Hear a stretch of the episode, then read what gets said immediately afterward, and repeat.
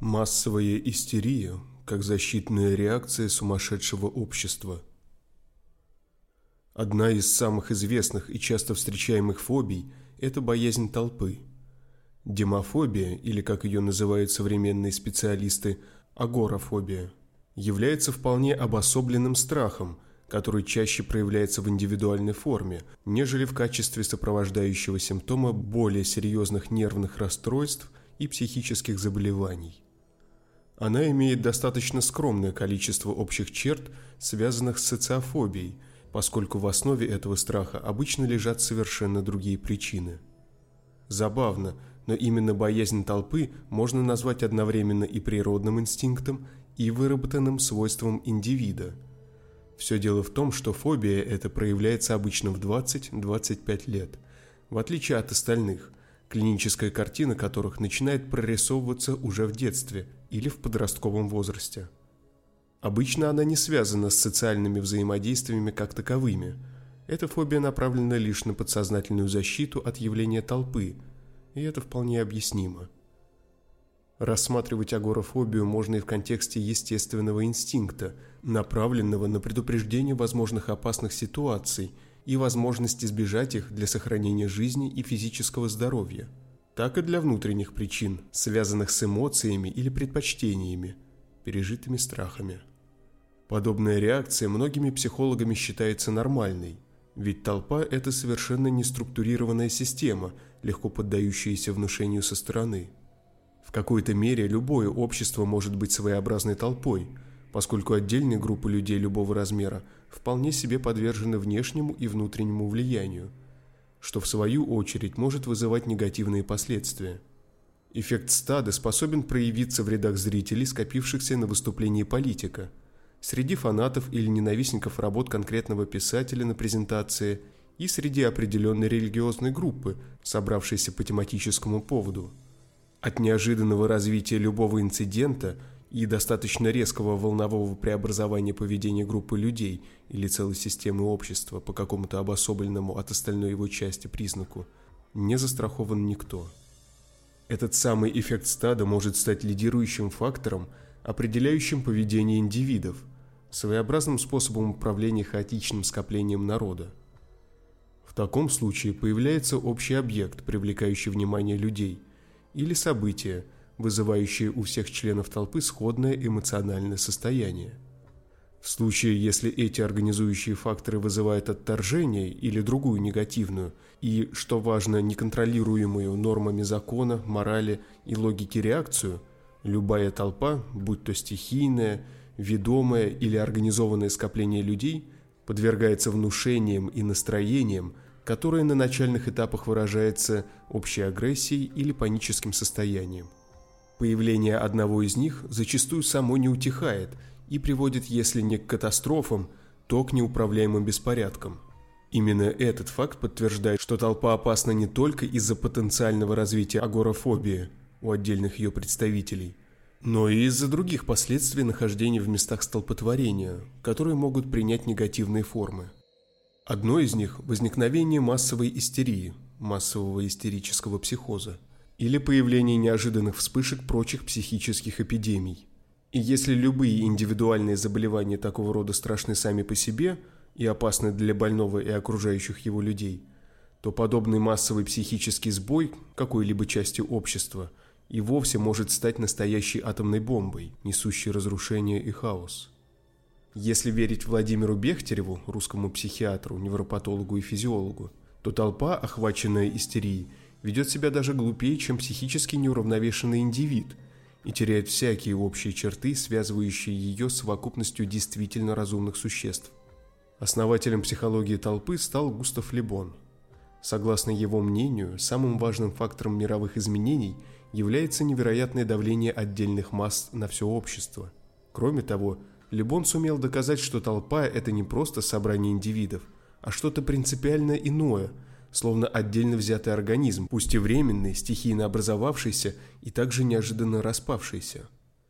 В купе с властью внушенных идей подобная сила вполне имеет право называться всепоглощающей.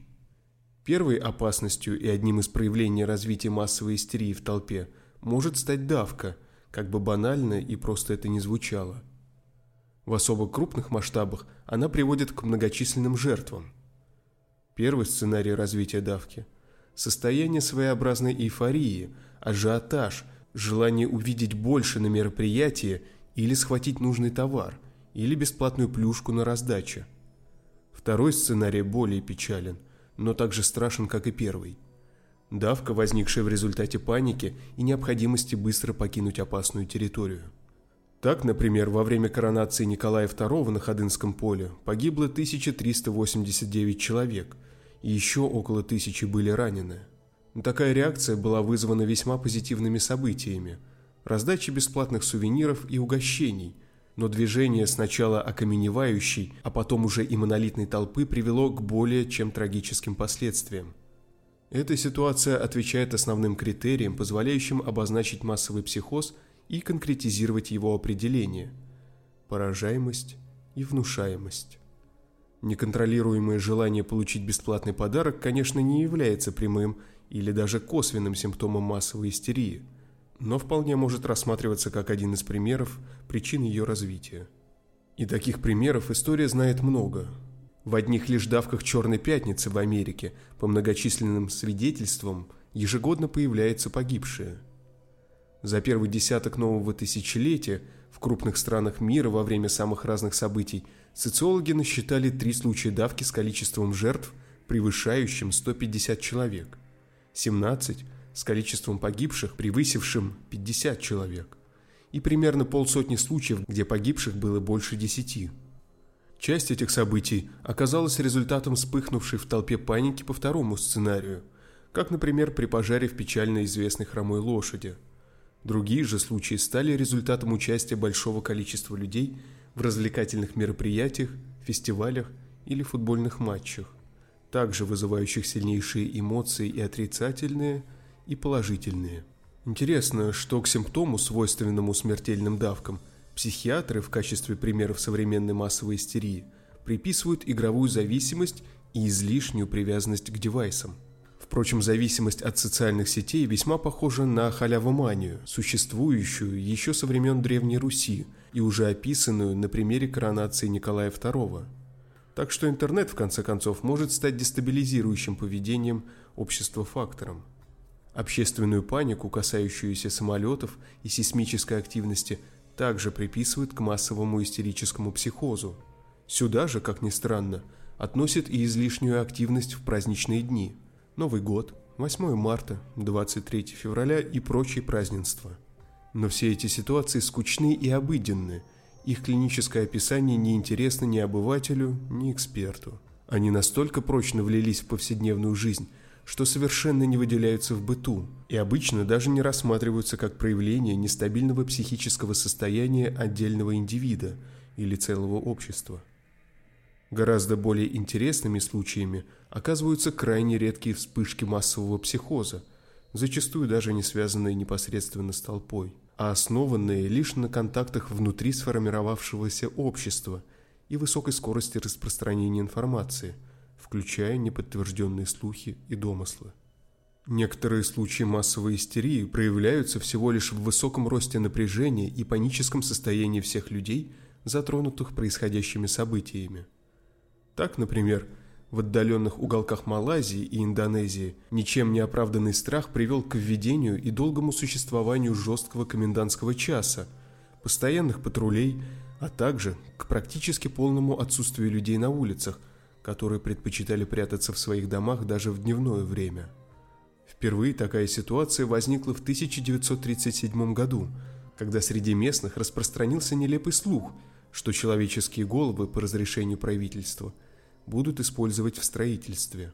Второй волной развития событий стали такие же неправдоподобные слухи 1979 года, утверждающие, что теперь правительство решило укрепить один из мостов с помощью человеческих костей – Обе истории обрастали новыми подробностями и с каждым разом становились все более жуткими, а паранойя достигала критического значения, при котором способность адекватно мыслить вряд ли сохранилась хотя бы у кого-нибудь из местных. В конце концов, разумеется, все раздутые слухи были опровергнуты, но на это потребовалось не меньше года в каждом из случаев.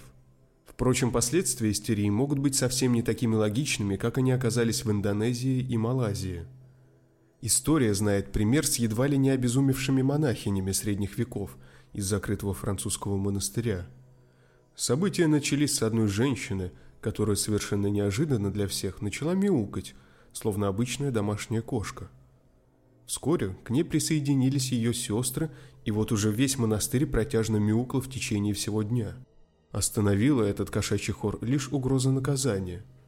Видимо, монахи не побоялись продолжить свою кошачью литургию при появлении солдат с кнутами и палками, что вызвали напуганные жители города, которым вирус мяуканье не передался. Объяснить ситуацию никто не смог.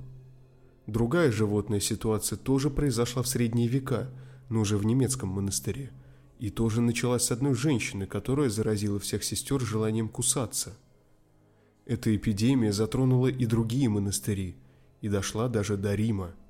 Наверное, для истории огромным потрясением стал бы Папа Римский, пытающийся укусить какого-нибудь прохожего, но истерия прошла, так и не затронув главу католической церкви. И снова все забылось без каких-либо объяснений. Истерический психоз в случае с монахинями современные психиатры неуверенно объяснили веру людей средних веков во все сверхъестественное – а также социальной изоляции монахинь, которая вылилась в их излишнюю восприимчивость и веру в рассказы о бесноватости.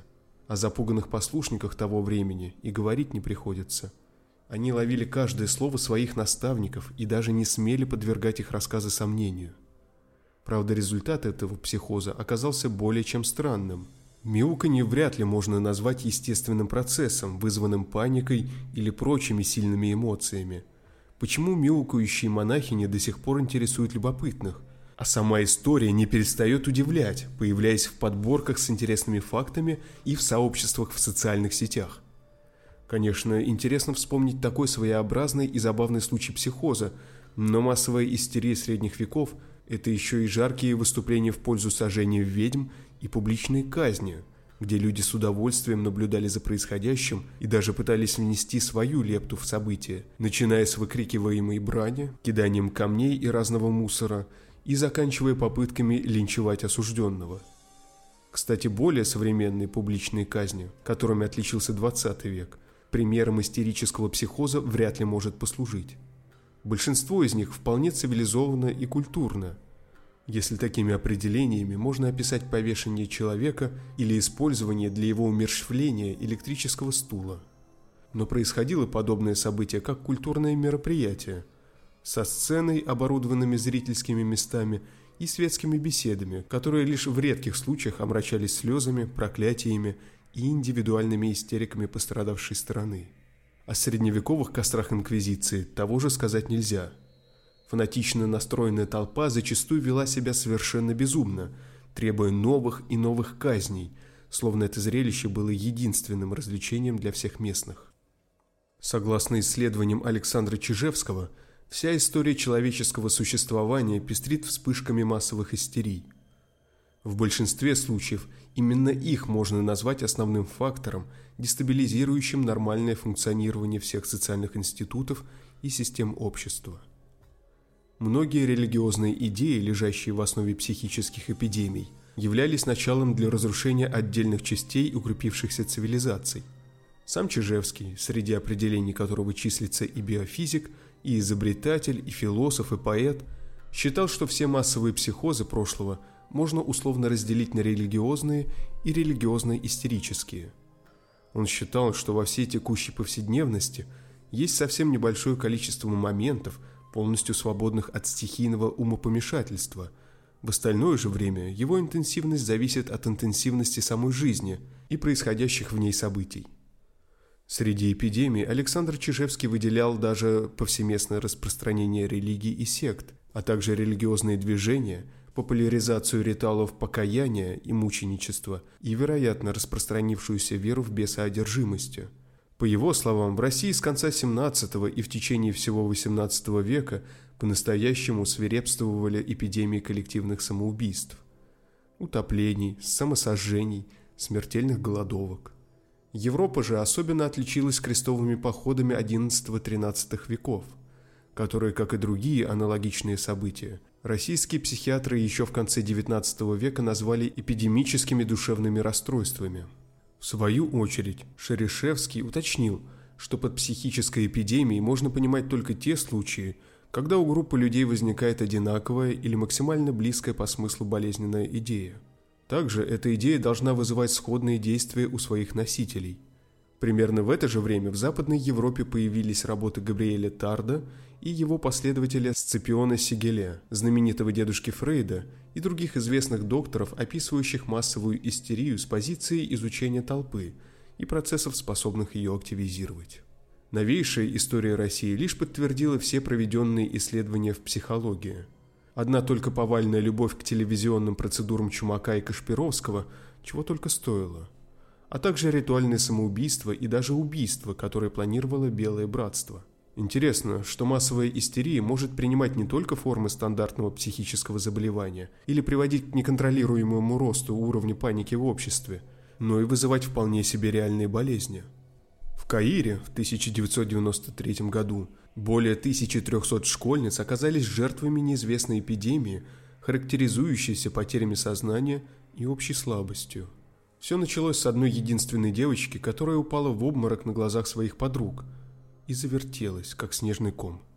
В итоге выяснилось, что причиной была легкая внушаемость девочек, испугавшихся инцидента с их подругой и возникший на этой почве у всех них психоз. В 1995 году в сельской части Нигерии тоже стала развиваться загадочная болезнь, поразившая на этот раз 600 школьниц. Необычная природа этого случая заставила подробно зафиксировать всю клиническую историю – на этот раз первую девочку доставили в больницу с подозрением на инфекцию, в результате которой у той полностью отказали ноги. В течение последующих двух недель в больницу обратились уже и другие девочки с родителями, но их состояние нормализовалось через несколько суток после поступления в больницу. Современного Лондона тоже коснулись подобные события. Правда, последний яркий случай датирован 1970 годом, когда пациентки одной из психиатрических клиник столицы запаниковали – подозревая, что беременная.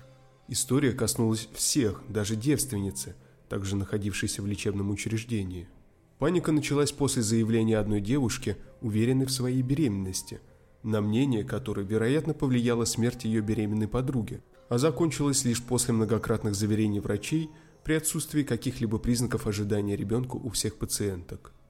Еще раньше, в 1939 году, в Луизиане – случилась целая эпидемия судорог, которая охватила, опять же, исключительно представительниц прекрасного пола, более подверженных внушениям и психологическому воздействию.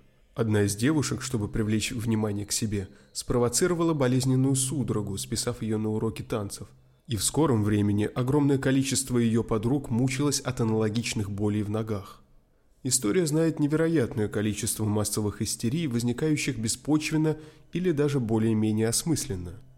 Это и средневековые танцы до потери сознания, история о которых пугает до сих пор, и страх конца XIX века перед поцелуйными клопами, и уже совсем современная паника, касающаяся опасности продукции Кока-Кола. Пожалуй, только коллектив умелых психиатров может отделить настоящий психоз – от ситуации, не имеющей в своем основании истерии или другой эпидемии. Митинги, демонстрации, в частности яркие и агрессивные бунты – все это в равной степени сложные и простые формы массовой истерии. Простые они, поскольку в толпе либералов, вышедших на улицу, вряд ли кто-то будет пугающе мяукать или танцевать до упаду в прямом смысле этого слова. Но сложные, так как реакции, протекающие в подобном обществе, практически не поддаются контролю – происходит совершенно стихийно.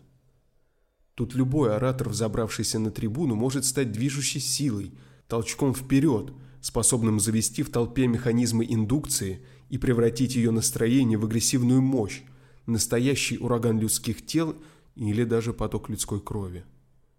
И если мирный протест оборачивается грандиозной бойней, если митингующие на улицах попадают в учебники по истории, значит дело было не в простом недовольстве – но и в истерии, охватившей толпу на улице.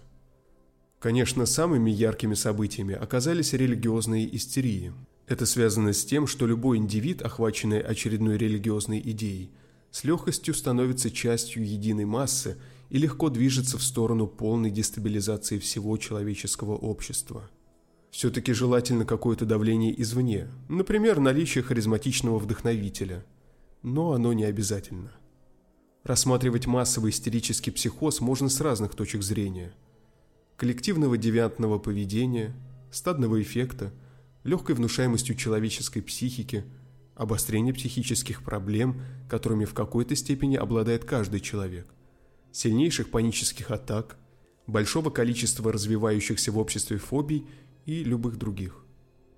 Главное, чтобы эти версии были из способных объяснить внезапно проявляющиеся действия – что затрагивают большие массы людей, но при этом не являются типичными для них. Подобное поведение, вызванное любым организующим фактором, в большинстве случаев весьма опасно и несет серьезную угрозу остальному обществу. Но вечное существование обезумевшей толпы уже закрепилось исторически, так что знание о массовых истериях лишь позволяет изучать подобные явления, но пока что не дает возможности с ними бороться.